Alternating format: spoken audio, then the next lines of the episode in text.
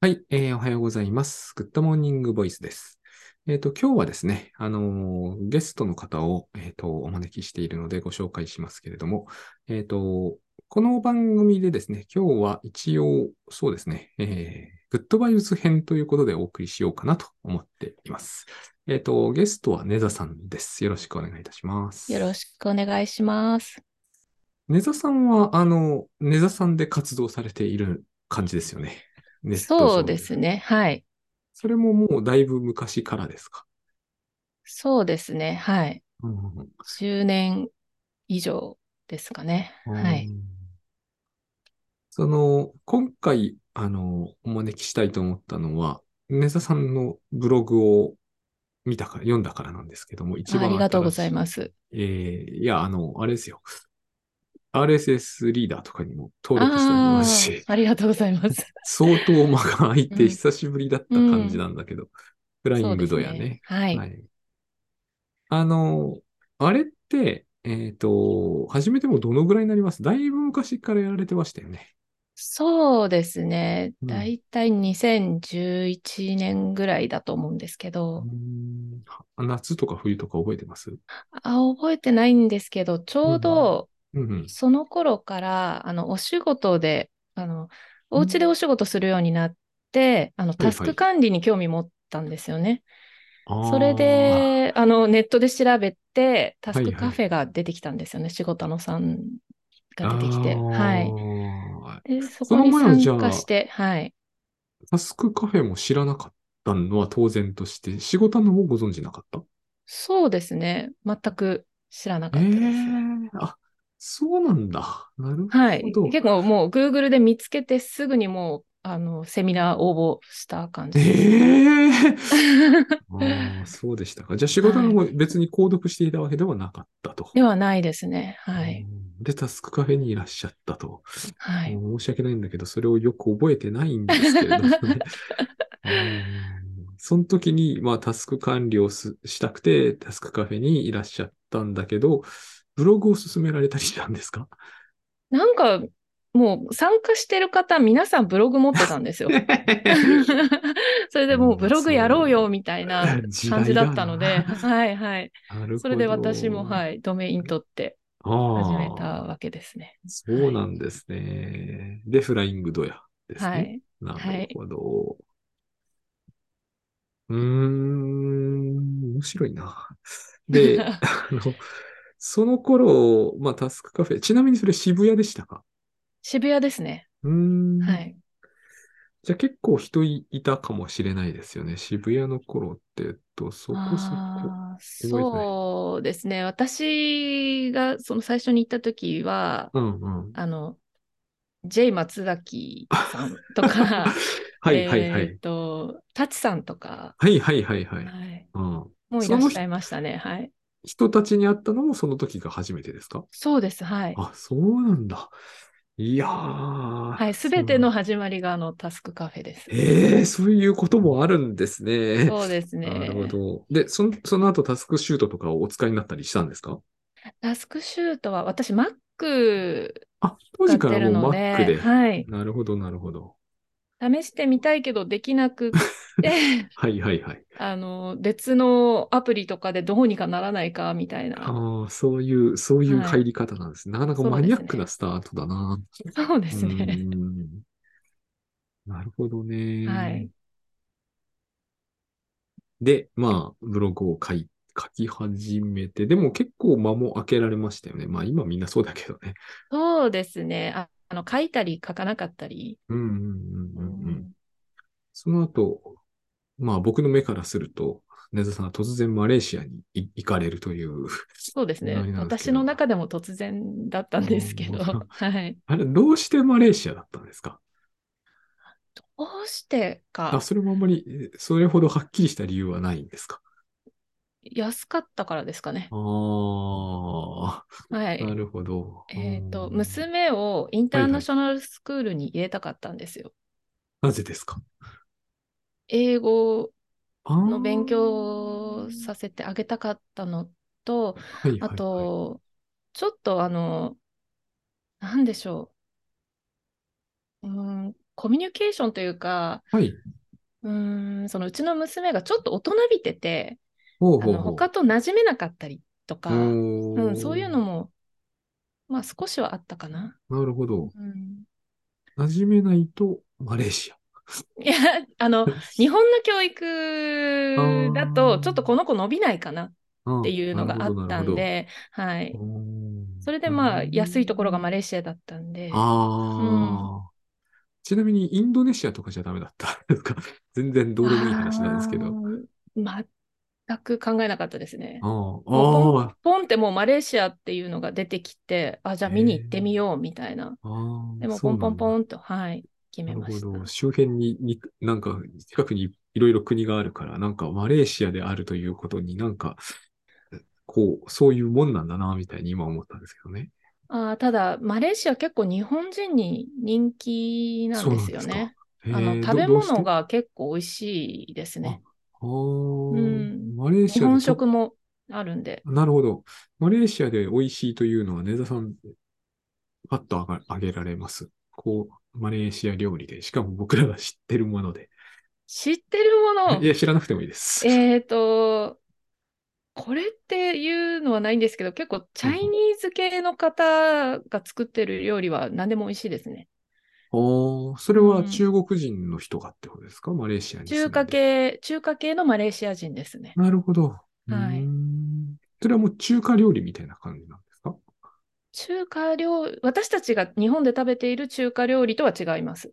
ただ、、その出汁の取り方とか、使ってる調味料とかが多分分同じなんでしょうね。なるほどね。うんどんな料理があるんですかその、チャーハンみたいなやつとか。ヌードルがいろいいろありますね。なるほど。はい。えー、うーん。で、どのくらいマレーシアにはいらしたんですか3年間です。あ、そうなんだ。はい。何年からですあ思い出せないな、2015年か16年ぐらい。あぐらいから2019年ぐらいに戻ってこられたという。そうですね。はい。なるほどね。うーん。また行きたくなりませんか行きたいですね。あーうん。日し本よばらりくこ合っうてるステイしたいです。あー。しステイあー食事は日本の方が美味しいですけどね。うんうんうんうんうんどっちの方が住みやすいうんで日すか、本のご飯は美味しい。どっちが住みやすいいやー、一長一短。なるほどね。うんう。 ん。ど気こが候い、的にはマレーシアの方がいいです。ああ、それはなんか好きな人はそうですよね。要するに、ああいう気候が。うんあの冬とか、あの、日本ってうん。四季があるから、そうんの服とかを毎回こう衣替えしたりとかう、んうんうん例えばこう冷暖房とかこう機う械ん機器を用意しなきゃいけないじゃないですか、はい季はい節によって。うん、そういうのないんですよね。ずそうそうそうーっと同じぐらいなんで。 そういうのわかる。なんかそはの、 結構めんどくさい、そういう、なんだろうな、体に直接関係がある単純なことが結構決め手になりやすいですよね。そうですね。楽でしたね。うん。うあーんなるほどね。お金もかるからないですよね、あんまり。ああ、なるほどうねん。ちなみに、その、滞在するためには、あ、え、何ビザっていう形になるビザなんですかね。ビザですね。もうあー忘れ、てしまいましたけど、うんうんうんおそらく学生ビザとそのペアレントビザみたいな。そんなものがあるんだ。 だと思いますその、ペアレントビザっておっしゃる、学生ビザは当然ど、どこにでもあるでしょうけど、うんそのペアレントは滞在していいよみたいな感じなわけですか。結構そういう方がたくさんいらっしゃいました。ああの、ー日本人でも、うんうんあと韓国から来てる方とか、親子で、あーはい。なるほど、なるほど。いいいやな、それは。はい、確かそんなビザだったと思います。はい。ちょっとやりたくなってきたけど、ちょっと難しいな、みたいな今となっては。いやいや、まだまだいいやま、すよ。いけ、いや、いけないと思うな。その、その形にするのが難しい気がする。でも、だからそうか、3年なわけですね。なるほどね。で、うん高校からは日本の高校ってことになるわけですか。そうですね。はいうん。で、えっと、まあ、戻ってこられて、えー戻ってこられてからといってブログを書かれたってわけじゃないんだけど、はい。あのブログが僕は面白かったんですよ。最新のやつですね。フライングドヤの最新記事のやつですね。はい。あの、なんかこう、みんなちょっとは思ってるだろうな、みたいなことが、なんか割と根津さんらしく、あの、すなんちゅうんですかね、さっぱり書いてあるという か、そういう感じがありまして、その、はいはいなんつうんですかね、これはね、あの、脱、脱技術みたいな感じなんですかね。うん。そうですね。脱テクノロジーみたいな感じなんですそうかでねす。ね。脱テクノロジー。まあ、なかなかできないんですけどね。うんうんうんあの、理想としてはうんありますね。うもんう、すべて使わない生活に憧れはします。うん。そのすべてっていうのはどこぐらいまでを言うんですかね。うーん。えっと、私も考えたんですよね。はいはいはいどこまでかなっていうのが、うん。自分が子供の頃にあったものだけでいいかなっていう。ああ、なるほど。うん。根座さんが子供の頃には当然カラーテレビはあったとして、えーまあ、テレビ見ないんで、テレビはなくてもいいんですけど、その家電とかはもうある程度あって、うんうんうんだけどそのパソコンとか要はインターネットってなかったんですよね。あと携帯もなかっネットた。はなかった。うん、携帯はなかったか。うんうんうんデでジカメはあった。デジカメはもうなかったんじゃないですかね。ないですね。うん。本当にあの小学学生ぐらいの頃はなかったと思います。なるほど。うんうんうんうんはいパソコンもなかったですかパソコンはあのうちにはあったんですね。小学生の時にああーの、はい、親がそういうお仕事をあ、なるほどして。うん。いるので、はい。うんうんうん。ただ一般的にはなかったと思いますね。ああ、そういうことはいですね。うん、その、そのラインという感じですかね。そうですね。あのーその読んだ本が、あの、うん僕はテクノロジーを使わずに生きることにしたといどう。のライン。この人はすごいですよね。なんか電気をそ使うでわすないね。んで電気もそう う。電気を使わないっていうんので、そこまではできないなっていう。電気外したらすごいですよね。すごいですよね。はもう本当にサバイバルな感じになってくるのっきり で、言って。まあ、そこまでじゃないんだよなって。うんうんうんう。ん、そうすると、やっぱり自分が覚えてるその子供の頃、うんうんうん子供の頃もまあ十分楽しく生きていたんで、うんうんまあそれぐらいだったらできるかなっていう。うんうんううんん。そうですよね。うん根座さんが子供の頃より僕が子供の頃はもう少しあれですからね。もう少しないですからね。そうですか、うんそんなに変わらなくないですかまあ、そんなに変わらない。でも僕がうんと小さい頃は結構違いますよ。あ、そうなんですか、だってうち白黒テレビだったもん。ああ、なる ほど。うん。うんあの時期はしかも、あの、電話は電話なんだけど、電気がギリギリしかない電話って言ってわかんないかな。わからないです。なんかね、コンセントに挿してないんですよ。うんうんうん電話線からの電気だけで、ま、あの、機能している電話ってあったんですよね。なんか、へえ。ジリジリジリジリジリンとかいう音が鳴るやつ。え、こう回すやつですか回すやつ。あはいはいはいはい、うんあれはありましたね、うちにうんも。あれ、あれと白黒テレビと、まあ本当に、い僕が3、4歳の頃はそうだったんですよね。うんうんだからそう何ですにねもなかったですね。うんうんでもテレビゲームというものはあったんですよね。あったんですかあった。でもファミコンはなかったんですよ。あーあそうですよね。うんなんかもう微妙な、テレビゲームってこれ、あれ当時、あれに熱中できていたのは何だったんだろうって思うぐらい、なんか四角とボールが出てくるだけのゲーム機でしたね。ええー、そんなんあったんですね。あったね。し白黒テレビにつながるんだから、そういう世界です。ああ、すごいですね。うん、でも、うんつなげるのに、なんか5時間ぐらいかかってたような気がしたそんんな で。にだからもうだって、うんな、なんか始められないんだよね、とにかうんうんく、うん昔のものって。あと、精米そう機でってすねいうものがありました。うんああ、各家庭にあったんですかそうそうそうそう。ある家庭にはあったみたい。でもあーありましたなるね。うん。精米機に虫が、虫が湧くんだよね。。その虫をなんかこう、戦うみたいなことをややっていた記憶が。がありますね。うんあーあー、それは私の時代にはなかったかもしれないです、ね。もうちょっとですよほんのちょっとそうですねここからほんのちょっとなんですね。一気に変わっていくんで、うん本当に。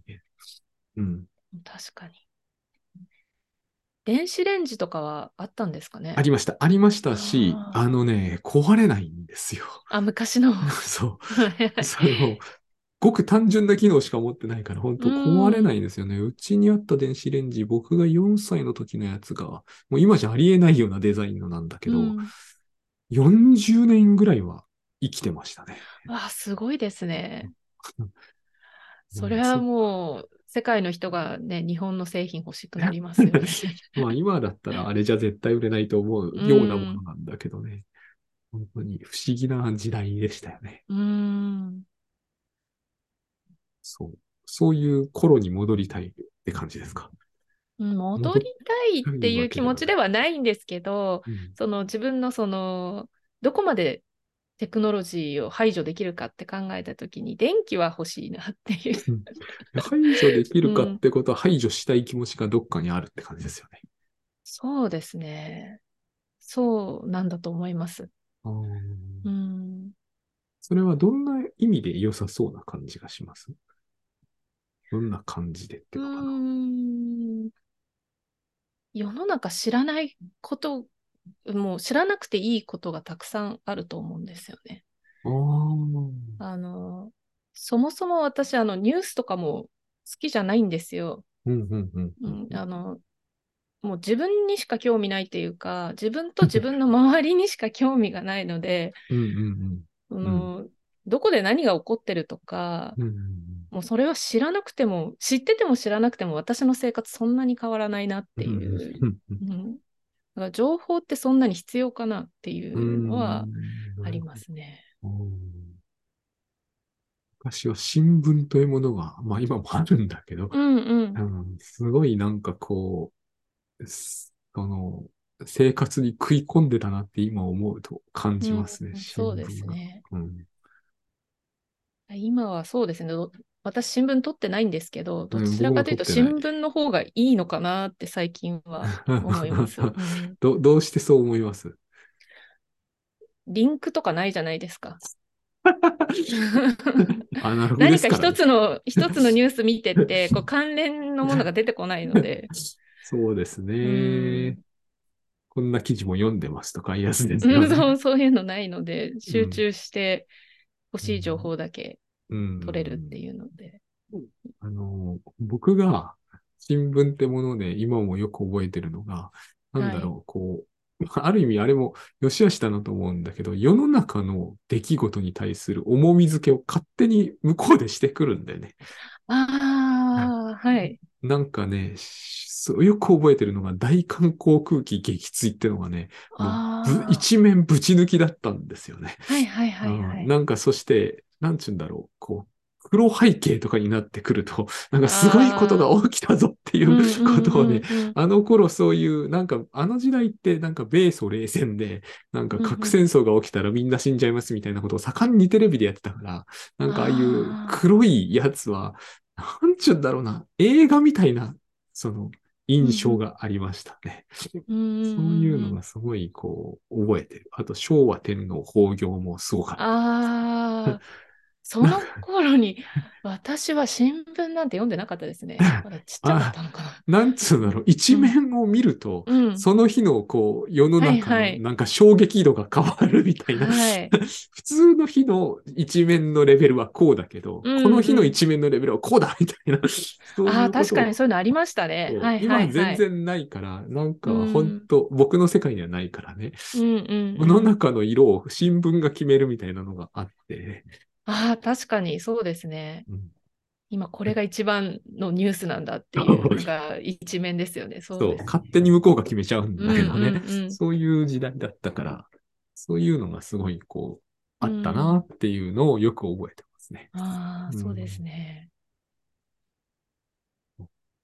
その時代前後ですよね。そうです。あの、ネズさんがおっしゃって。そうですね、きっと。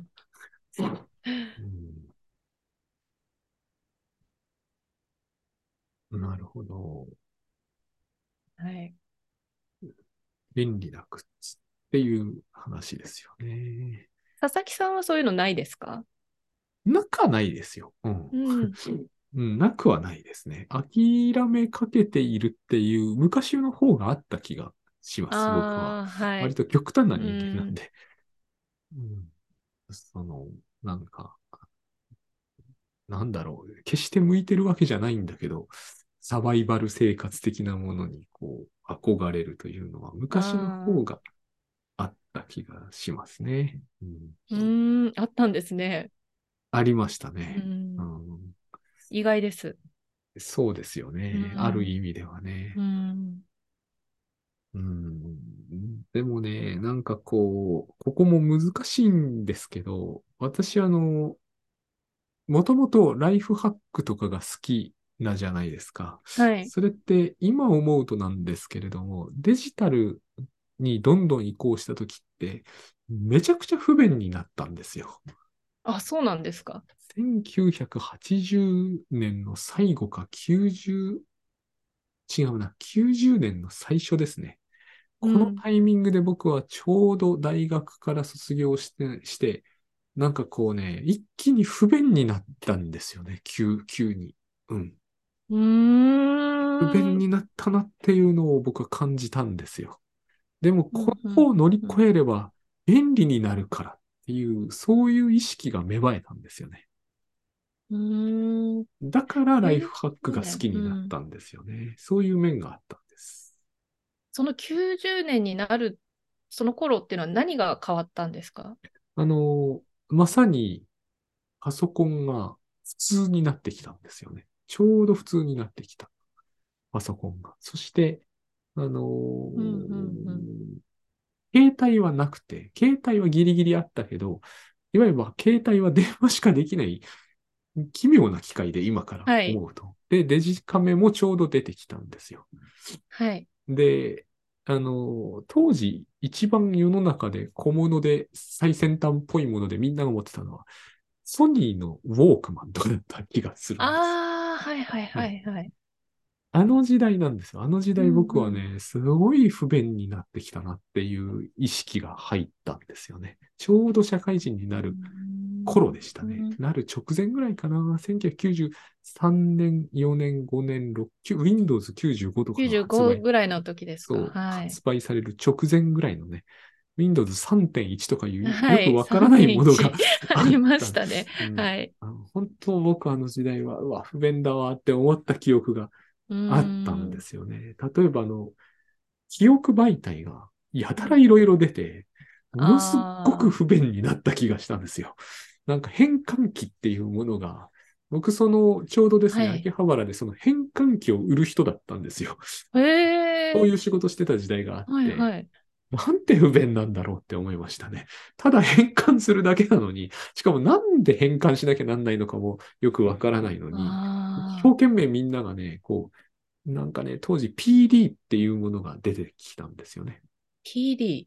もう今全く消えてしまったんだけど、うんあったんですよ。そういうんうう、んなんかこう、ブルーレイの全、全、全、なんつうのかな、黎明のブルーレイみたいなのがあったうーんあって、DVD が出たぞって頃で、うんで、MO ってのもあって、うん、MO は覚えてますはい。ねあと ZIP ってのがあって、 ZIP。うん、そういうね、ちょうど1枚で100メガですとか、そういう非常はにいはい今思うと中途半端なものがね、 出てたんですよ、うんで、みんなが CD ロムに何倍速とかで焼く競争をしていて、はいはい。結局、だから何に取っておけば最終的には、あの、ダメなものは消えちゃうんで、世の中で流行らないものそうはですね消えちゃうんで、だから大量のディスクを、うあの、データを移したとしても、それがなくなっちゃうと、今度書き出すこともできないじゃないですか。そうですね。うん。そういうことがあった気がします。それでもう本当にみんながてんやわんやしていたんですよね。確かにすごいいろいろ変わっていった時代ですよね。そうそうそう。そのの、そのう時代。ん、で不便だったんですよ。僕の感じでは。うんなんかね、あーなるほど、僕そみれたいを不な便だと。は感いじ。たんですよ。なぜかというと僕はうんそれらを使いたいと思ってたから、全部持ってた口なんですよ、割と。 で、秋葉原でバイトしてたのも、それは見入りが良かったんで、そういう仕事って、あの、うなんちゅうのか、当時は割とこう、人が少ない割に需要は多かったんで、しかうんも高いものだったから、バイト代とかでも仕事としても良かったんですよね。うーん。全部持ってたんです。でも全部持つとすごい不便なことになるんですよ。確かにそうですよねう。ん、なんかこう、デジカメ持って、ウォークマン持って、なんか携帯持 って、なんかガチャガチャガチャっていう感じになるんですよ。ポケットの中とかがね。はいはいはいはい。うん、そしてそうでできすれよばパねソコンも持ちたいみたいな。いつも持ちたい。 なんでこんなに、なんかこう、なんか毎日3キロぐらいで荷物大量に持ち歩いてるんだけど、うんうん別にどれも使わないみたいなことが頻繁に起こってたんですよね。 うん、そうそうだ すごいですね。そうなんです。それでもう、なんか新しく写真を撮ったら、すかさず CD ロムに32倍速で焼く。当時はでも僕うんうんうん持ってたの8倍速とかだったから、えらい時間かかったんですよね。遅いですね。うんそ そしてそれは今どこに行ったんだか分かりもしないんだけど、うんそうそういうことも起こったわけで、うん。えらい不便だなでも。でもここを乗り越えれば、あの、きっとこう、一つにまとまって便利になるからっていう、うんそういう期待感が僕はすごく自分をライフハックっぽくした、ああ、なるそほのど。時代に。うんうんうんいつかこう、8個の機械が1個にまとまるんだみたいな。まあ、ただ、今 iPhone になっただうん。けそうですね。なんけど iPhone になりましたでもね。当時僕うはん多分ね、8個持って歩いてたんですよね。それも、どこに行くのでも持って歩いてたん ですよ。す外にごい出でる。すね。いや、なんかね、持ち歩かなければ、なんか、なんだろうな、何かをと逃してしまうかもしれないっていうふうに思ってて、だからこう、鳥とかが飛んだら、デジカメで撮るみたいな、そういうことをしなきゃいいけないと思ってたから、しなくてもよかったんですけど、あのいや郵便局とか行くときも必ずポケットには入るかどうか微妙なデジカメを持って歩いてたんですよ ね。うん、あったんですね。そうなんです。でもこれ全が部期待してたんですねうん。すべてのものに。その、こういうふうに世の中は絶対動くだろうみたいなのがあったので、うん。うん。だからその、僕はだから新聞とかも意識してもうやめて、当時その、あの、パソコン通信みたいなものがあったんですよね。ありましたね。ううんん。あれ、あそこからこう、テキストを、なんちゅうんだろうな、いろいろやりましたね。テキストとして は、あと、こう、モバイルギアみたいなものに入れるとうか、ん。縮小コピーするとか、あー今思えば何のためにそんなことまでしなきゃいけないのかよくわからなかったんだけど、そういうのを読みながら秋葉原に行くのがいいみたい、思ってたんですよね。あーなるほどなんか私はそういう、まあ、機械っていうか、どちらかというと、そういう機械を使って人とつながることの方が楽しかったんですよね。あうーん、僕ね、そこを全く意識できなかったのが一つと、うんあの、当時はつながる手段そのものがなかったこともあって、そうですね。うん、あのーつながる方法についてはちょっと、まだ全然検討、まだネットなかったからね、インターネットがいわゆる。うんそうですねうん。なんか私、高校生の時にちょうどポケベルが流行って そう、ですよね。うんはい、それでやっぱつながるっていうのがすごく楽しくって、で、その後は、ニフティとか、はいはいはい。パソコン通信で、こう、掲示板に書き込んだりとかうんうんうんうん。うんでいそてう、インターネットが、こう、ちょっと普及してきた頃は、あの、英語のチャットルームに入り浸ってましたね。へえ。英語できなかったんですけど、うんうんうんただもう嬉しくて、その、どこか遠くの国の人と話せるっていうのが嬉しくっなてる、ほどね、もうだいぶ大昔の話ですけど、うんうんまあ、ニフティ通信、ニフティサーブとかそういうやつですもんね。はい、そうですね。 僕もそのアカウントをつい先、つい先日でもないけど、割と最近、あの、削除したんですよね。最近はね、最近まで、なんか、どこかが引き継いで存在していて、しかもなんかこう、あー密かに調べたら、定期的にお金まで落とされていて、 すごい、こう、釈然とせずにすごいで削除すしよね。うと思ったんだけど、そ何もそも十、年も。そう何十年も、そもそも、アカウントがどれだかもわかんないし、パスワードなんかも無論わかんないし、そのしばらく放置していたきものがありましうて、ん非常にびっくりしましたね。うんすごいですね、それは。そうなんですそうなんですへやってましたね。だからそういうこともね。うん。そうだな。でも、うん、だから便利になるだろうと思っていたからなのであって、別うに、ん。そう、すなんだろうね、あれはね。なんかこう、そういうふうにしたかったんですよね。うん。すすごいですね。。私、単純に、あ、便利になったなっていつも思ってましたけどね。そんないろいろこう持ち歩こうっていう気はなかったんで、単純にその、うんパソコンっていうのは、もう一番最初私触れたの本当にドスとかなんですけど、はいはいはいはい。父がこう教えてくれて、うんこういうことができるんだよっていう、ので、うんあ、すごい。な、みたいな。その問題なのは何がすごかったんですか 当時の捨てできたことが便利だったとすると、うーん、単純に、単純に機械がすごかすごいと思った、もう、もう、と思うんですけど、なる小学生ぐらいの時にほ、どね、うんうんうんあの、小説を書いていて、もう、もうお遊びですよ。あの、はいはいはいはい自分のクラスメイトとかが出てくる、あのああ、なるほどね。小説をそのパソコンで書いたりとか。うんしてましたね。なるほどね うん、実は全く同じことを僕もやってたんですけど、それはドスがなかったから、あの、え F ベーシックっていうやつで、なんか、その、まあ、なんちゅうのかな、カタカナしか出なかったんですよね、当時、。すごいです すね。だから、カタカナで、あの、なんかこう、あれですよ。こう、うん分身みたいなものでか書いてましたね。あの、電報みたいな感じ連になっちゃう。邦みたいな感じですそうね。そうそうカタカナって。ううんん。漢字を出すっていうのが結構困難だったんですよね、まだね。その、ああ、高いそうですよね。お金を払えば出せるんだけど、でもなんか字がでかくなるんですよ。 よ4倍角ぐらいでかくなっちゃうんですよね。そうしないと解像度上の関係で漢字にならないんですよ。潰れちゃうっていうか。うん、でも、それってど、おいくつぐらいだったんですか年齢的には。僕は10歳、11歳ですね。その時点でもうお持ちだったってことですか持ってました。いそのああ、すごいですね。や、すごくはないんだけど、 うん、まあまあ、そういう感じだったんですようね。ん FM なんとかだったよ。セブンかな。ええうん、まあ、富士通ですよ。つうまんり富士通ですね。はい富士通です。 富士通すごいですね。そう、うんそう、なんだかんだ。なんで富士通かも当時は分かってなかったからね。うんうんううんんへーでも、あれは便利だったのかどうかは相当、だって僕がやるようなことは別にやらなくてもいいようなことばっかりでしたから。まあ確か に、確かに。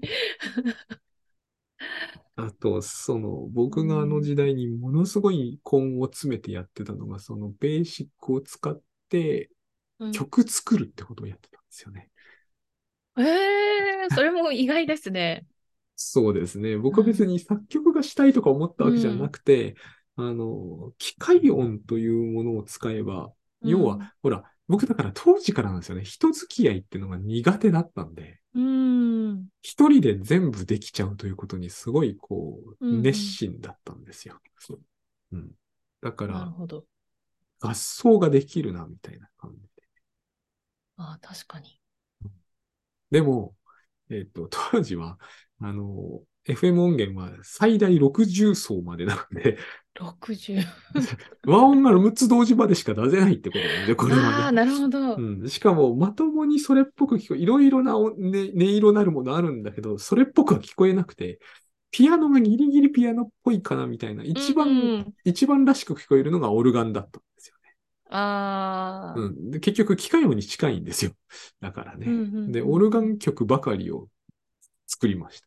なんか、すバごいッですハねっぽい曲を作るみたい。いや、すごくあもるともと、もともとピアノか何か。ピアノはやってたんですよね。ああ、なるほど。ううんん、でもそれはもう本当に僕は全然熱心にやってなかったんで、バイエルをやっと終えるのが精一杯みたいな子う供だったんですけど、ん。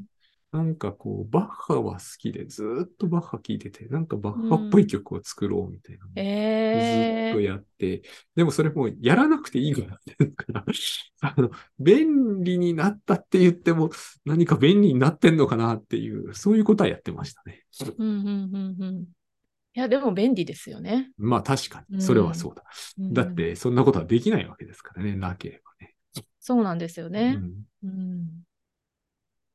そういうことを、すごい、なんか、狂ったようにやってましたね。 うん。だよねうん、だって、夏休み全部それやってたような気がする。ああ。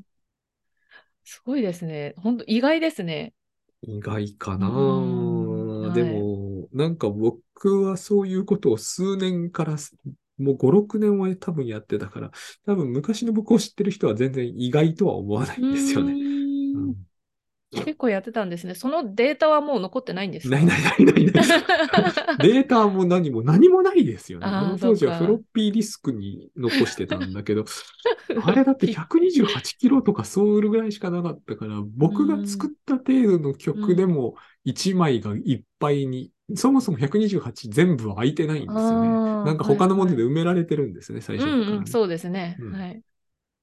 なんかそういう世界で。だからほら、2枚刺すところがあるんですよ。ガチャンガチャンとかって言って。うんああ、そっか。ああ、なるほど。それで2枚刺すん だ。そう。片方でなんかうん OS っぽいものが起動されて、もう片方うんうにんデータを入れておくみたいなですね。で、はい。F ベーシックでなんかこう家計簿ソフトを作ってみたり、そういうことばかりしてましたね。すごいですね。すごくはないっでて も。私、そんなん全然思いつかなかったですね。思い、うーん、だから、便利ではないと僕は当時やっぱ思ってたんですね。便利にしなきゃみたいな、そういう意識がなんかこう、圧迫を自分にかけていたという感じはあります。これで絵を描いいたり、文章を書いたり、あの、家計簿ソフトを作ってみたりして、なんとかこれを便利に使わないとみたいな。そうしないと、こう、パソコンのためにこれを使うことになっちゃうみたいなのが、なんかな、なんか多分自分の中であったんですよね。あーこれで何か現実のことができなきゃダメだ。うんうんうん うん。私多分もっと後の時代になってそれを思ってたかもしれないですうんね。だから、無謀な感じで何もできなかったんですよ。実質的には。。いや、でもいろいろ挑戦してきたんですね そう、挑戦はしたんですう。ん一応ね。ういやんび、っくり。そうですか。うんなるほどね。まあまあまあ、そんなわけで、だから今、脱ってのが面白いなと思ったんですよ ね。僕はそういうのを目指したんですよ。目指したんだけど、とい一応こううん僕がやったわけじゃないけど、到達したわけじゃないですか、僕たちの時代そうですね。はい。 8台の機器を持ち歩かなくても1台で済むようになったし、うんうんさっき根田さんがおっしゃったみたいに、つながるとかも普通にいくらでも好きなだけできますし。そうなんですよね。はい。作曲もあんなにね、B8 とか B92 とかやんなくっても、もう全部だできるわけですよ。う。うんん僕は五線譜書いて、それをデータに直すっていう作業をしてましたからね。わあ、すごいですね。 1時間かかるんですよ。だから1曲作るのに1年とかになっちゃうんですよね。うーん。すごいな。それであれですからね、あの、うん。あの春の小川ぐらいの曲しか作れなうんいうんんでね、うん。長さ的にね。うんそう、だから今の人が羨ましくもあるんですよね、多少。ああ、そうっすようね。ん私がこうアナログでやっていたことをあの今の人たちが簡単にデジタルでできるんだなっていうのがうん。うん。ありますね。 10倍速ぐらい早いですもんね。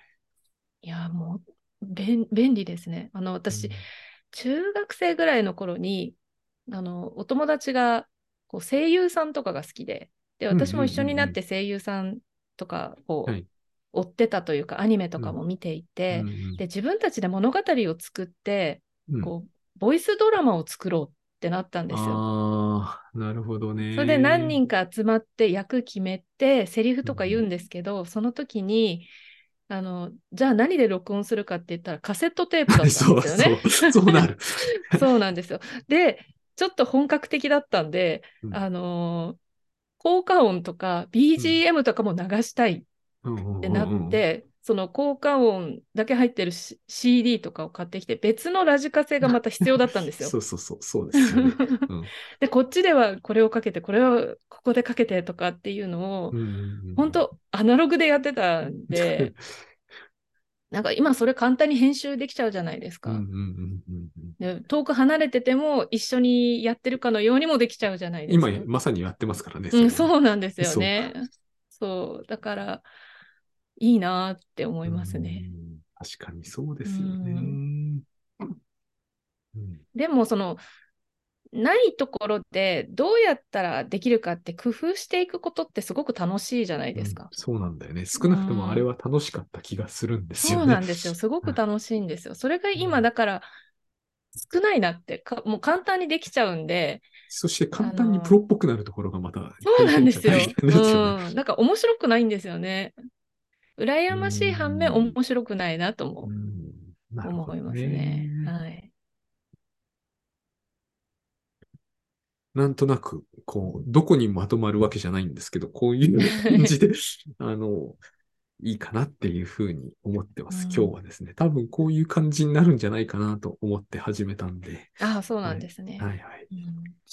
ううんん、まあ、結論があるわけじゃないんですけどね、どどっちにしても元に戻るわけでもないですしね。ただ今ので思い出したのは、そうあですねの、うんカセットテープって何個も買って随分高かったなっていうのを、そうですね。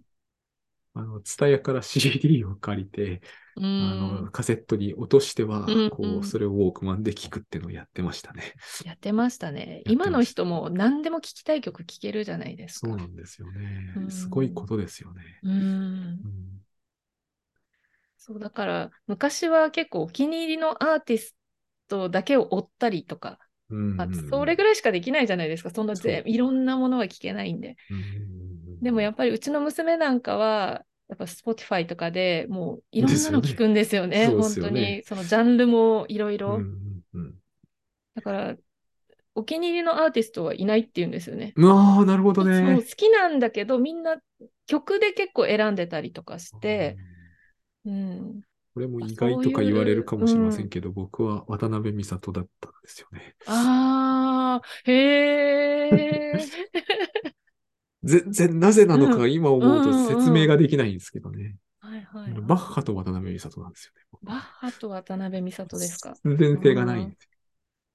私、モーツァルトと、何だったかなもう覚えてないですね。好きだった。モーツァルトはむしろ僕は大学の頃、その頃はもうね、あの、そんなダウンロード、あの、ダビングとかはしなくなってたんですようん。さすがに。CD で聴けたし、まあ、車で動くようになってたから、CD ではどうして聴けないかというと、音飛びしたからなんですよね。あうんー、移動中の CD は無理だったのはで。いはい。だからカセットにしてたんだけど、車になってかあーなるほらどそういうことをあんまりしなくて済むようにはなった気がしますね。でもそれはうんあうんんまりデジタルの話関係ないんですよね。でも昔レコードってありましたよね。ありました ね。で、レコードは車じゃ絶対聞けないからコードはうんそうですね。大きいですもん大ね。きい。まあ、あの、レコード小さいサイズのはあったんですけどね。あ、ありましたうね。ん。うんでもあれはなんか、漫画日本昔話の録音とかしかなかったような気もする。そうですね。私もなんか子供の何か雑誌についてたうん付録とかで、こうそうそうそう赤いのとかそうありましたね。赤赤いいのねの。ありましたはい。自分ではもうままだ小さかったんで、自分でこう、その針を下ろしたりとかはしてなかったと思うんですよね。うん僕はね、うんあれも何度かしてたんだけど、でもあれは、針を下ろさなきゃなんないし、傷つくんだよね。うーん。だから CD 出た時はすごい感動しましたからね。感動しましたよね、うん CD は。はい。あの、MD 出た時も感動しました、ね。感動しました。うん、でも、はいあの MD は僕は結構、なんちゅうんだろうな、お金を無駄にした感のある世界ですね。ああ、そうですか。うんあまあ確かにそうですね。あそこからどうにもなんないんですかねあ。そこはどうにもならないし、うんあれもね、圧縮をかけて CD5 枚分入るとかそういうことをやってたりしたんですけどね。うんそっか。はい。なんかこんな感じで今日は、あの、はいいいかなと思います。はい。 どうも、あの、またそのうちはい。一緒ぜひに収録できたらいいかなと思います。はい。ありがとうございまはす。い、はいありがとうございました。じゃあ今日はこんな感じで終わりにします。